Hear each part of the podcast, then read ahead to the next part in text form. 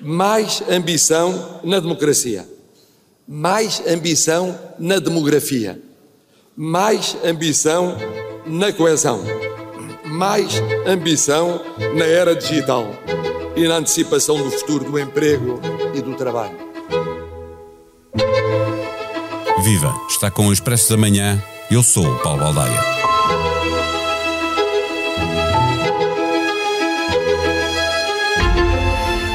A democracia está empatada com o Estado Novo. A partir de amanhã, quinta-feira, passa para a frente, passa a ter mais um dia de existência. Mas é já nesta quarta-feira que as três primeiras figuras do Estado dão o pontapé de saída para as comemorações dos 50 anos do 25 de Abril.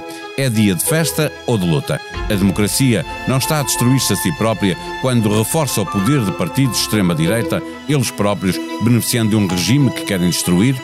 E o que dizer das democracias liberais que nos deram prosperidade económica, redução da pobreza e das desigualdades, mas a partir de certa altura, por força de uma ideia de liberdade que deu primazia aos mercados na relação com os Estados, permitiram que se instalasse uma maior volatilidade, insegurança económica, desemprego, crescimento das desigualdades. A democracia tem de se reconstruir e os jovens ligam menos à democracia tendo fraca participação eleitoral, não é verdade também que são eles quem lidera os movimentos ambientalistas pela igualdade de género e igualdade racial? Perguntas para uma conversa com Tiago Fernandes, professor de Ciência Política no ISCTE. O Expresso da Manhã tem o patrocínio do BPI, Grupo CaixaBank, Banco Oficial das Seleções, registado junto do Banco de Portugal sob o número 10. Viva Tiago Fernandes, eh, chegamos finalmente ao dia em que temos mais tempo de democracia eh, que tempo de Estado Novo. Eh, mas pergunto-lhe, estamos mais céticos em relação ao que a democracia nos pode dar e nos tem dado? Uh, bom dia, obrigado pelo convite para estar aqui nesta, uh, ao Paulo Baldaia, para estar aqui nesta, uh, nesta discussão. sim, eu, eu, concordo com, com a maneira como coloco essa pergunta. Por um lado, eu penso que a democracia portuguesa é relativamente robusta nas suas diversas dimensões, podemos falar sobre isso aqui a pouco, em que aspectos institucionais, culturais, organizacionais a democracia portuguesa tem maior ou menor consolidação, maior ou menor qualidade. Por outro lado, é normal que a democracia portuguesa seja cética sobre si própria. De certa forma, isso faz parte de ser eh, uma democracia. As democracias, exatamente porque eh, são regimes baseados na livre discussão de ideias, na livre eh, troca de posições políticas, no confronto organizado entre partidos, movimentos, associações, grupos de cidadãos é normal que eh, frequentemente a visão que as democracias têm sobre si seja uma visão crítica e permanentemente crítica.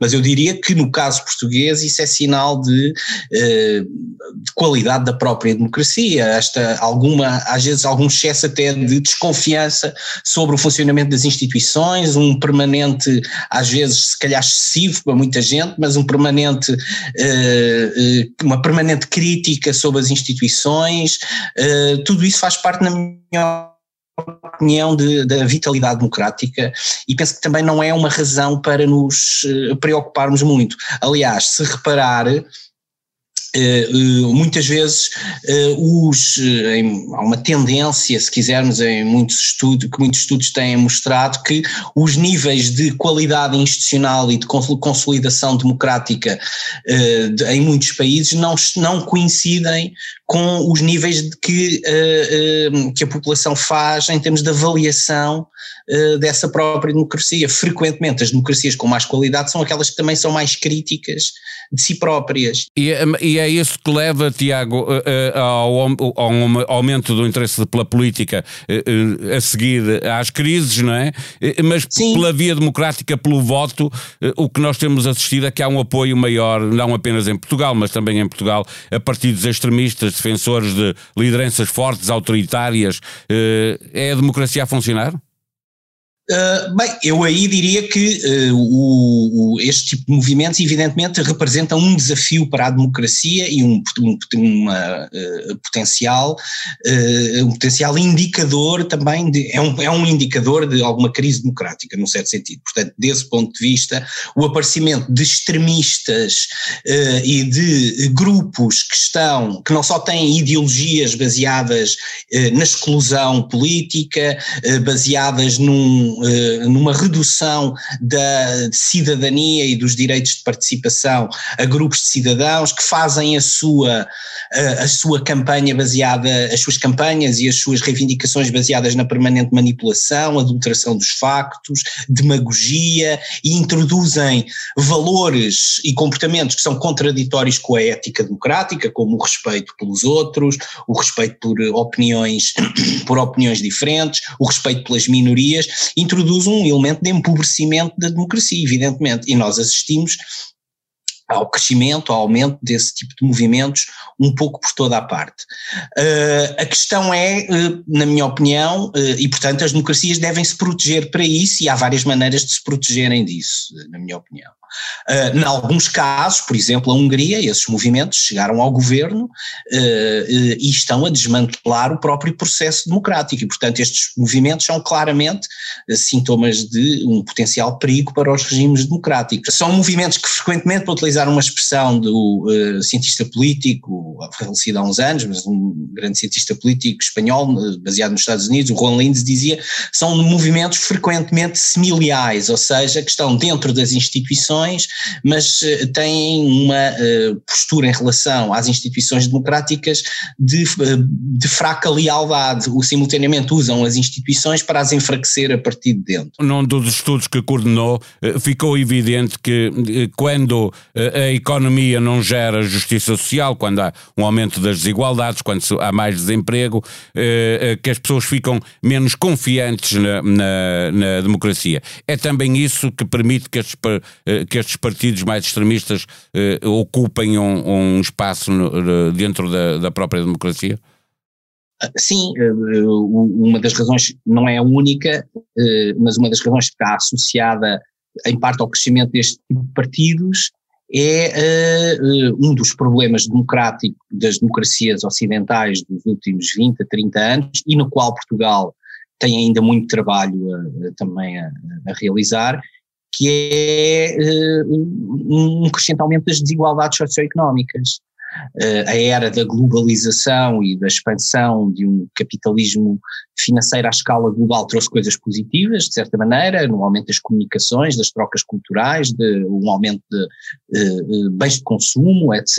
Mas, por outro lado, trouxe também consequências de uma, a nível de uma estratificação social mais rígida, em que há uma parte substancial daquilo que anteriormente era a classe operária, uh, que uh, não consegue aceder aos padrões de consumo e ao nível de vida das classe média, e que está, em alguns países, há mais de uma geração já, em níveis, em, numa permanente estagnação socioeconómica e, e em exclusão social. E, portanto, isso alimenta movimentos de reação eh, ao, eh, ao estrangeiro, alimenta aquilo que se pode chamar movimentos nativistas, ou seja, de defesa de nós, do nós nacional contra, contra os outros, e, portanto, aumenta eh, esses movimentos populistas e demagógicos. As, as democracias também... liberais, desculpe interrompê-lo, criaram, houve durante muito tempo um, um crescimento económico generalizado que fez com que houvesse mais classe média, mas também por serem democracias liberais, uma certa ideia de liberdade que, que acabou por ter alguma desregulação. É a democracia causar problemas a si própria, quando esta liberdade não, não tem o cuidado cuidado do, do bem comum, é isso? Não, não, não, não, não é bem isso que eu estava a dizer. As, não, penso que não tem havido, no caso português, abuso de liberdades por ninguém.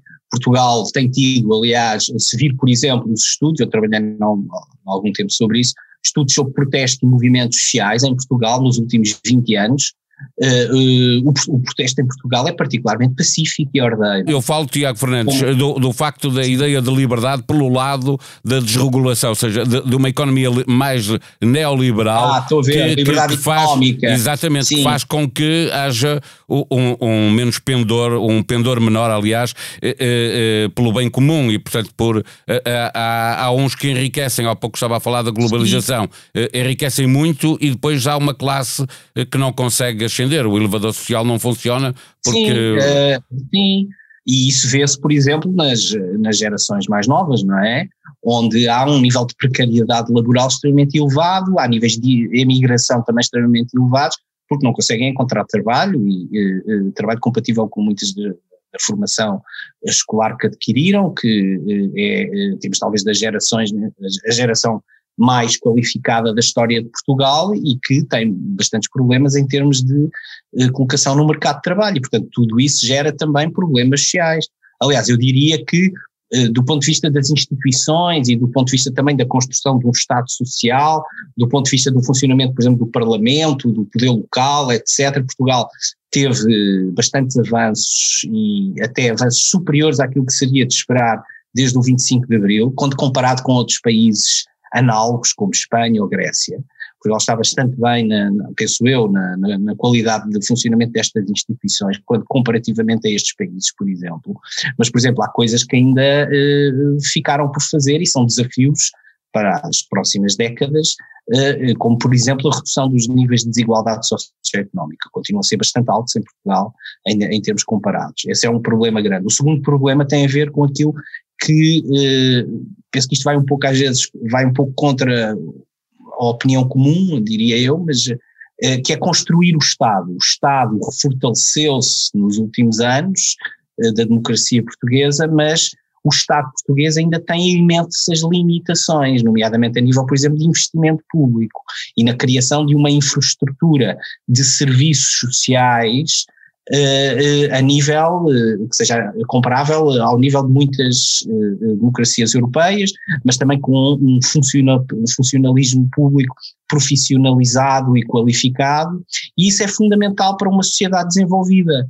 É preciso, na minha opinião, construir o Estado e expandir o Estado, ao contrário do que muitas vezes se defende também no debate público. Eh, para, para fechar a, eh, a nossa conversa, eh, queria-lhe perguntar sobre as gerações mais novas. Elas estão hoje, são hoje menos apoiantes da democracia, menos participativas, ou é sempre assim? Nós, os mais, Sim. exceto, ou seja, o normal é isto, não há aqui nenhuma circunstância anormal na, na participação dos jovens? Sim, uh, essa é uma boa pergunta. Eu não estudei isso propriamente, uh, uh, portanto, não, não tenho uma opinião definitiva sobre isso. Por um lado, há dados que mostram mostram que, do ponto de vista cultural, há uma diminuição uh, do apoio à democracia por parte das novas gerações, sobretudo da geração millennial, aquela que cresceu, uh, digamos, num contexto cultural onde os, os meios de comunicação uh, virtuais são digamos, estão, permane são, estão permanentemente presentes, nasce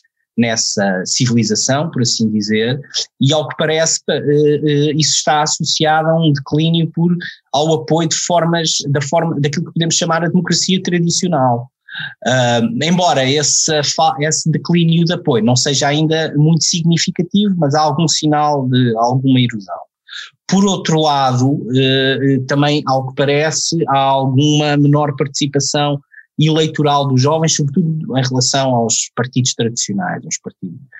Uh, portanto, isto pode uh, significar alguma erosão democrática. Uh, por outro lado, Uh, alguns dados, por exemplo, sobre o caso português, mostram que os jovens participam uh, amplamente em movimentos sociais, em movimentos de protesto e organizações, uh, em, tipos de, em, tipo de, em organizações onde há uma forte presença de jovens, por exemplo, movimentos ambientalistas, movimentos de direitos humanos, movimentos até de apoio, de apoio aos imigrantes e também nos, na, nos estudos que eu fiz, por exemplo, sobre protesto e mobilização civil, cívica, as organizações de jovens e as organizações de estudantes são particularmente fortes na mobilização e na organização do protesto e na participação em atos de protesto, onde estão também outras organizações, como por exemplo até sindicatos.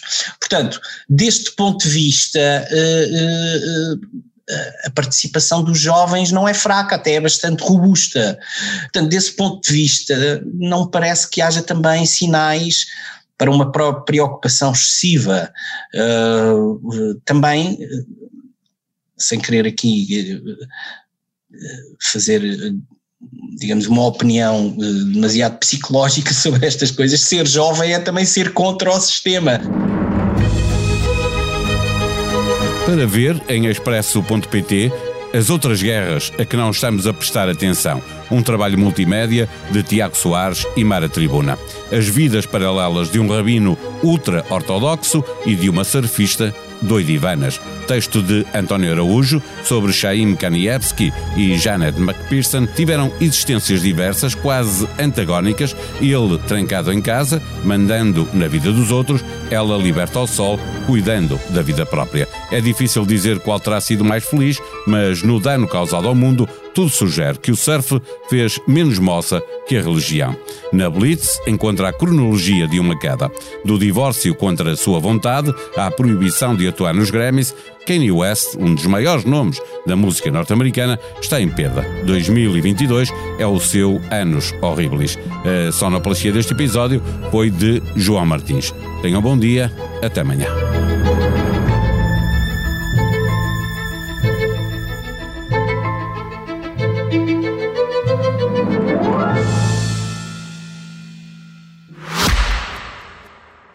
O Expresso da Manhã tem o patrocínio do BPI, Grupo CaixaBank, Banco Oficial das Seleções, registado junto do Banco de Portugal sob o número 10.